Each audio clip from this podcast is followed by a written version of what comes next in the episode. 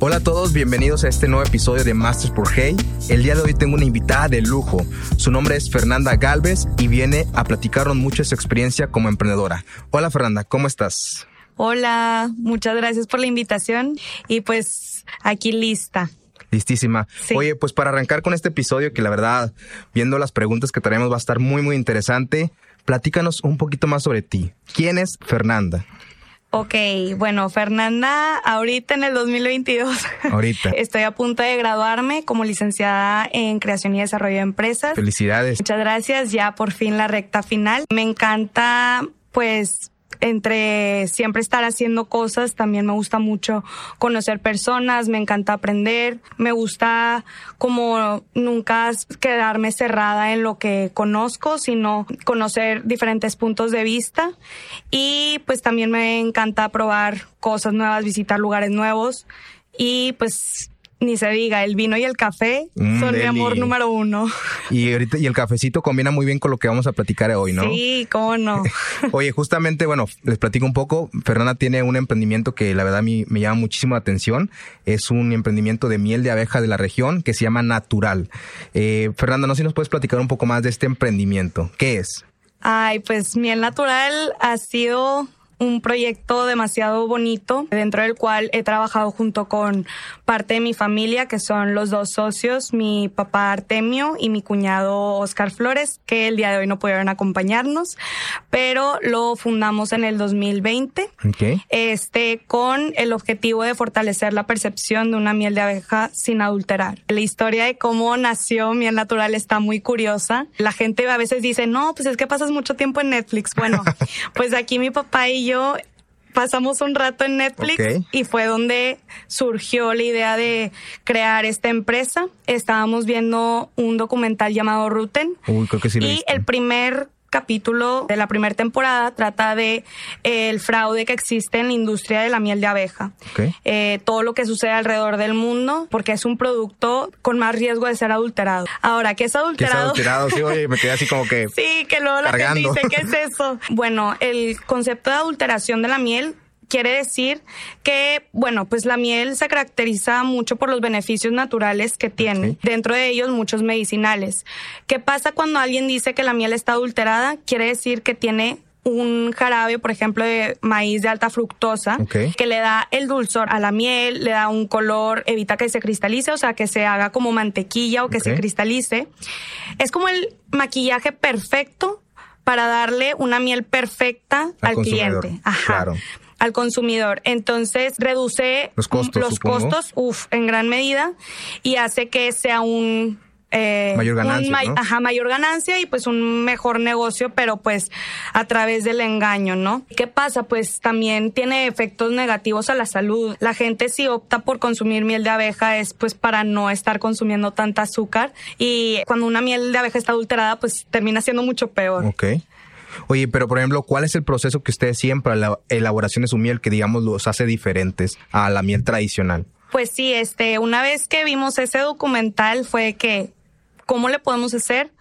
No para ofrecer una miel 100% natural solamente, porque creo que eso es lo que sucede, que la gente confía muy fácil de, ay, dice natural o 100% natural y es natural. Fue cómo les damos la garantía de que es una miel de abeja real, pues obteniéndola directa de la colmena, ¿no? Entonces al principio mm, buscábamos vender pura miel en panal, porque ahí es de que, bueno, el cliente la va a extraer desde su casa y no hay forma de que esté adulterada.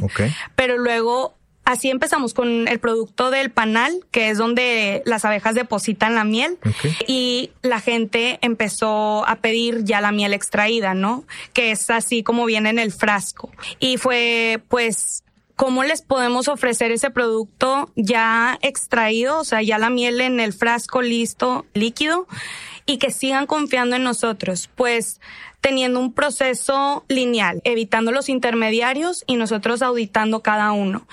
Entonces empezamos a producirla directa. Al principio colaboramos con muchos apicultores de la región. Eso es muy importante mencionar porque creo que esta industria y el concepto de los apicultores, que son quienes se encargan de trabajar todo esto de la miel, requiere demasiada experiencia.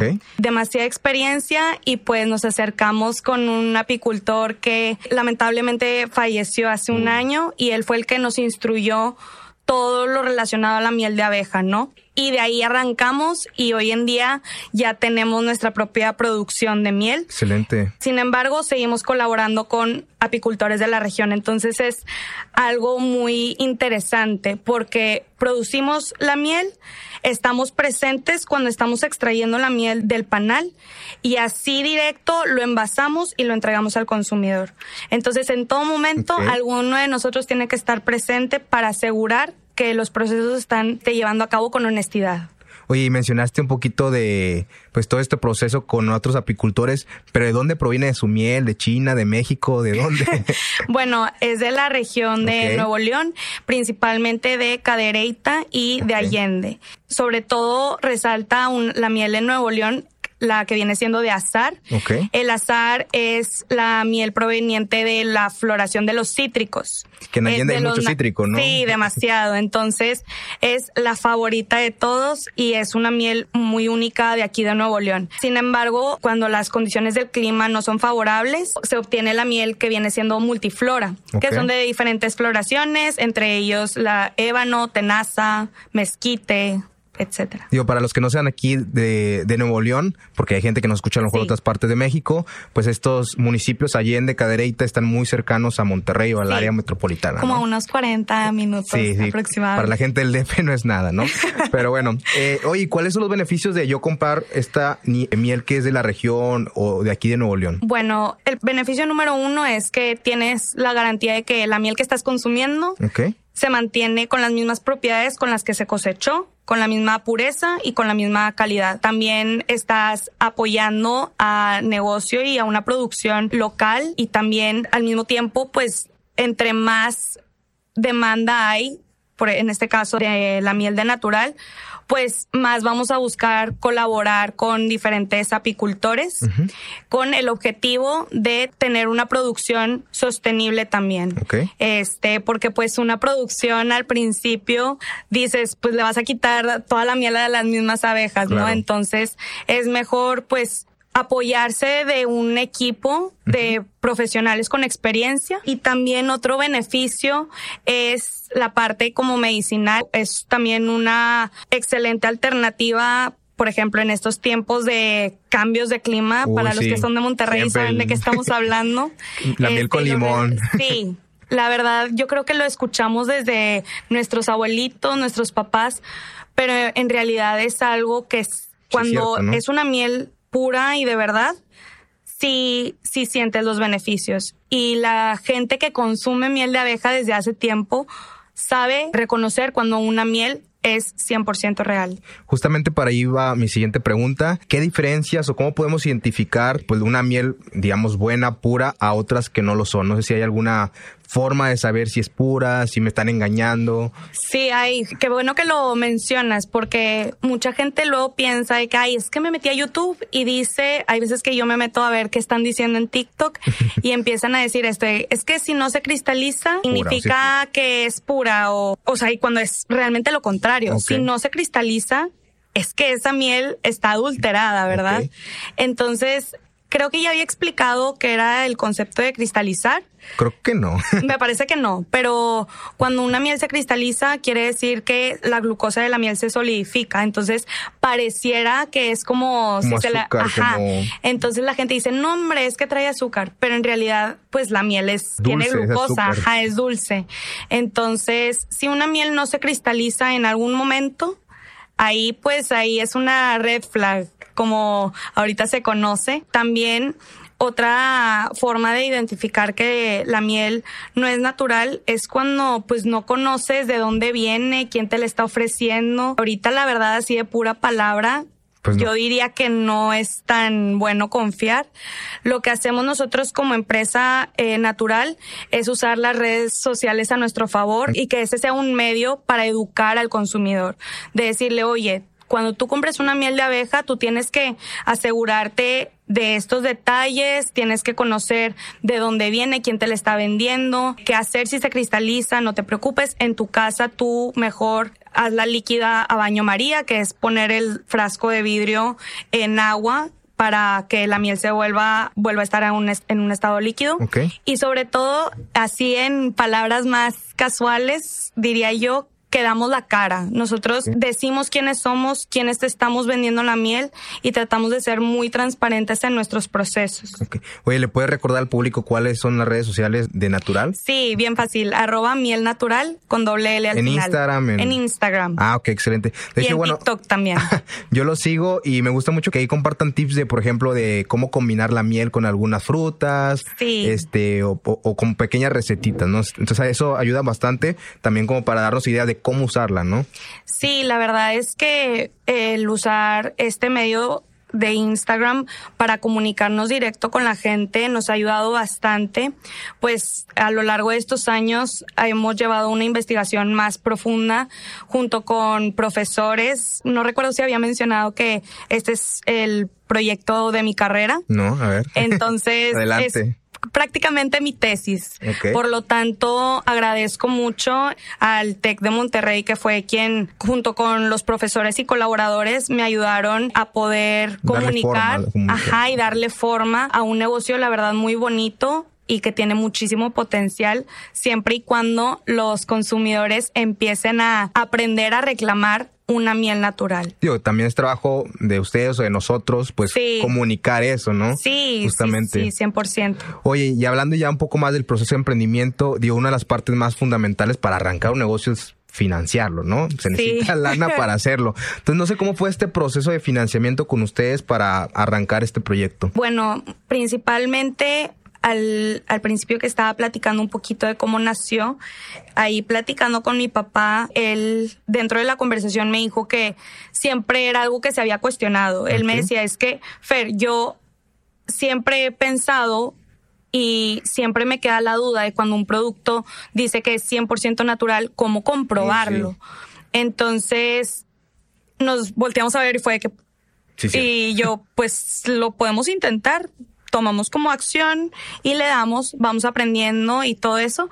Y pues de la curiosidad todo fue escalando hasta lo que es hoy natural y mi papá fue quien decidió apostarle de un inicio a este proyecto y de ahí en adelante ha sido reinversión. O sea, toda la ganancia, reinversión, reinversión, ¿no? Sí que es algo importante, digo, para los emprendedores, porque de repente creemos que todo se hace en base a inversionistas y créditos, que sí se puede, pero muchas veces la primera opción es las ganancias que obtengo, reinvierto y reinvierto y reinvierto. Sí, y eso que mencionas creo que es muy importante al momento de emprender. Creo que siempre está esa duda de, oye, pues es que el dinero, como que limitante, yo creo que no puedes empezar desde pequeño para ir pivoteando la idea, para ir viendo, oye, si va a ser un buen negocio, antes de pedir un préstamo súper grande, yo creo que primero date cuenta del siguiente paso y si ese paso te lleva a otro, ahí vas viendo en qué momento ya vas a requerir un financiamiento más profesional. Así lo llamo yo, como que profesional ya cuando te paras enfrente a alguien y le dices, este dame dinero. necesito dinero para hacerlo crecer. Que no me cabe duda que va a llegar un momento donde natural, si queremos llevarlo a un mercado más internacional, ese va a ser el siguiente paso. Sí, de hecho, por ejemplo, aquí yo siempre recomiendo a, los emprendedores con los cuales he platicado arrancar con un modelo simplificado de negocio, ¿no? Que, oye, pues sí, es que yo quiero tener, vamos a otro caso, ¿no?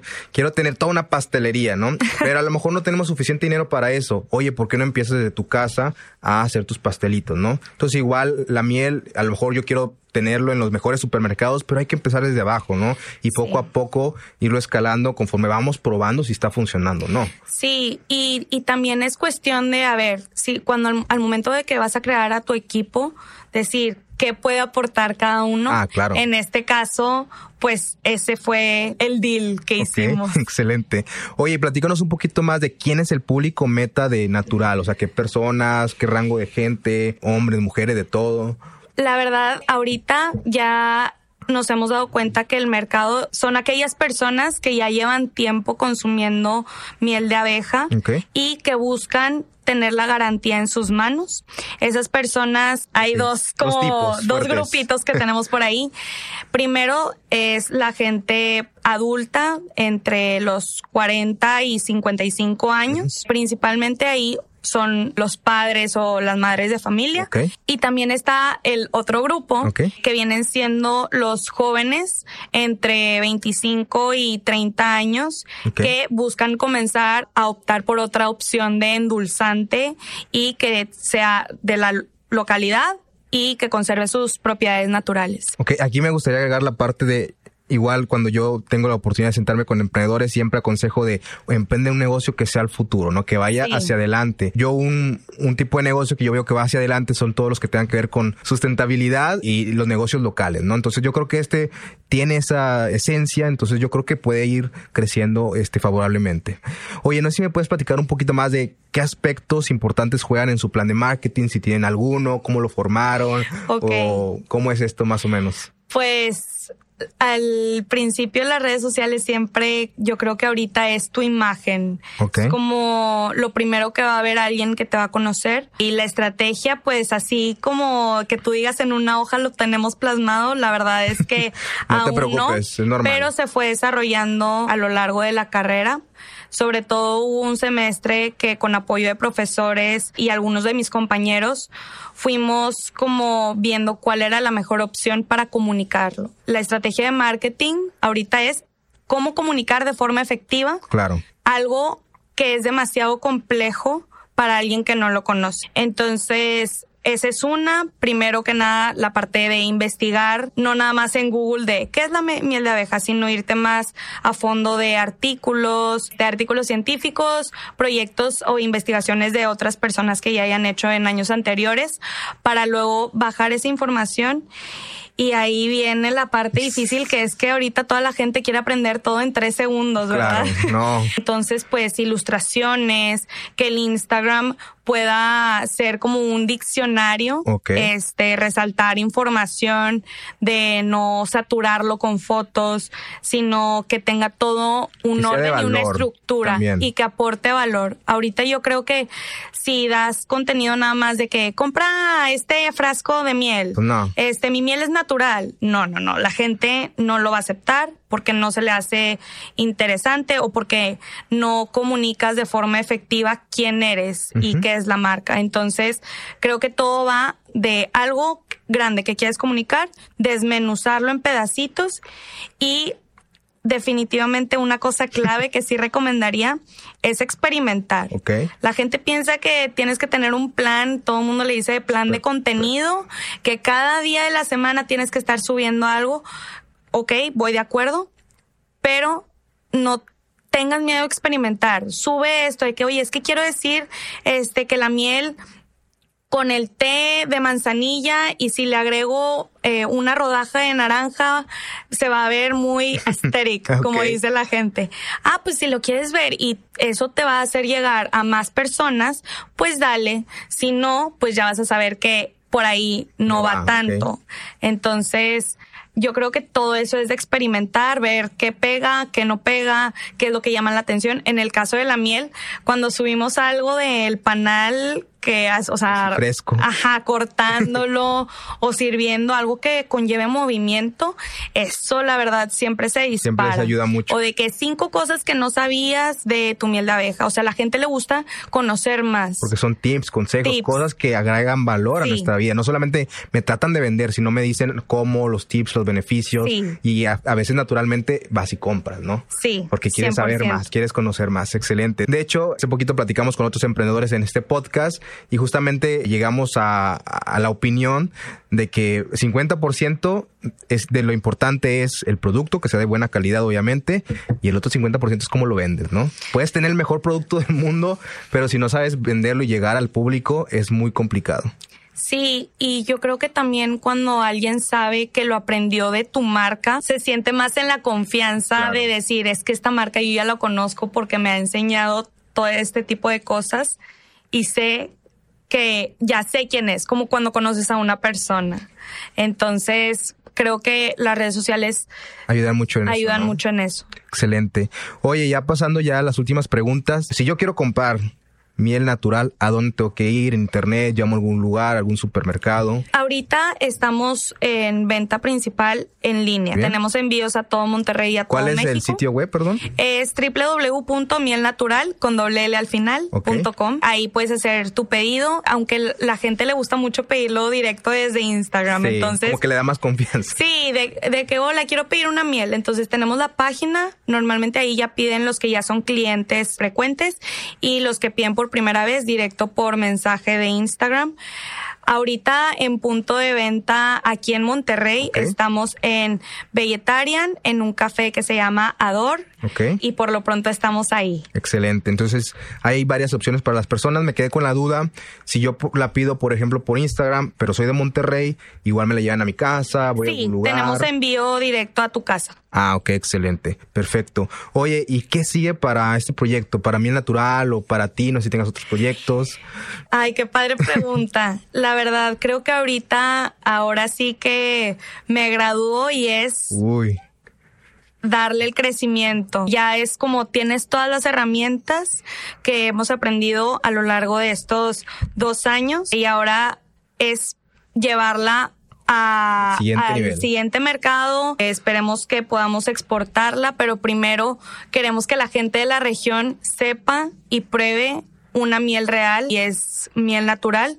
Entonces, ese es el primer paso que la gente de Monterrey conozca más sobre este producto y también de la miel de abeja y también seguir aprendiendo, experimentando. Creo que está en un muy buen momento para darle más y que la gente reconozca el valor de lo que tiene en sus manos. Excelente, creo que la van a romper, lo, la van a seguir rompiendo, les va a ir muy bien y, igual aquí estamos para apoyarlos, para igual seguir impulsando ese tipo de emprendimientos de la región que, que, es importante, ¿no? Sí, agradecemos demasiado la confianza de la gente hacia nosotros. Creo que el construir una empresa con valores siempre va a ser parte clave y también siempre recordar el, el por qué lo creaste, ¿no? Más allá de que sea un negocio, también es un proyecto que va a tener un impacto tanto ahora como en el futuro, en la parte sustentable con todo el fomentar el crecimiento de las abejas y también que la gente empiece a consumir productos que permanezcan en su origen natural. Increíble. Oye, ya para cerrar ahora sí, ¿qué consejo le darías a los emprendedores que están por arrancar? A ver. Ay, estoy pensando en no decirlo cliché, pero la verdad, aviéntate. Eh, toma acción, aunque sea de si te dio la curiosidad. Yo creo que el primer paso es hablarlo con un amigo o con alguien cercano de, oye, tengo esta idea, ¿qué opinas? Ay, no, pues si te dicen, no, es que creo que eso no va a funcionar. Mm, ok, pásalo un papel. O sea, empieza desde chiquito, no te vayas de que es que tienes que hacer todo este proyecto. Agárrate un papel, una hoja y di, ¿qué quiero hacer? Quiero hacer este proyecto, quiero, este, a veces tenemos muchas ideas, eh, creo que cuando alguien tiene esta parte del emprendimiento, ve algo y dice, ay, quiero desarrollar esto, pero luego viene esto de, ay, no es que voy a necesitar dinero, no me creo capaz, no sé cuánto vaya a tardar, yo necesito un trabajo. No. Empieza porque tú quieres y porque si ya se te sembró esa cosita en tu corazón, es porque tienes el potencial para hacerlo. Entonces, yo creo que si el primer paso es bajarlo a un papel, eso te va a llevar a seguir alimentando esa curiosidad y paso a paso. Yo y aquí les dije, o sea, aquí salió de Netflix. Ok. O sea, de Netflix en la cocina, sentada con mi papá y dimos el primer paso. Entonces, ese paso, si es el correcto, tu intuición la verdad te va a ir diciendo. Este, una vez que lo vayas experimentando y que tengas un plan, todo yo creo que va a ir por el buen camino.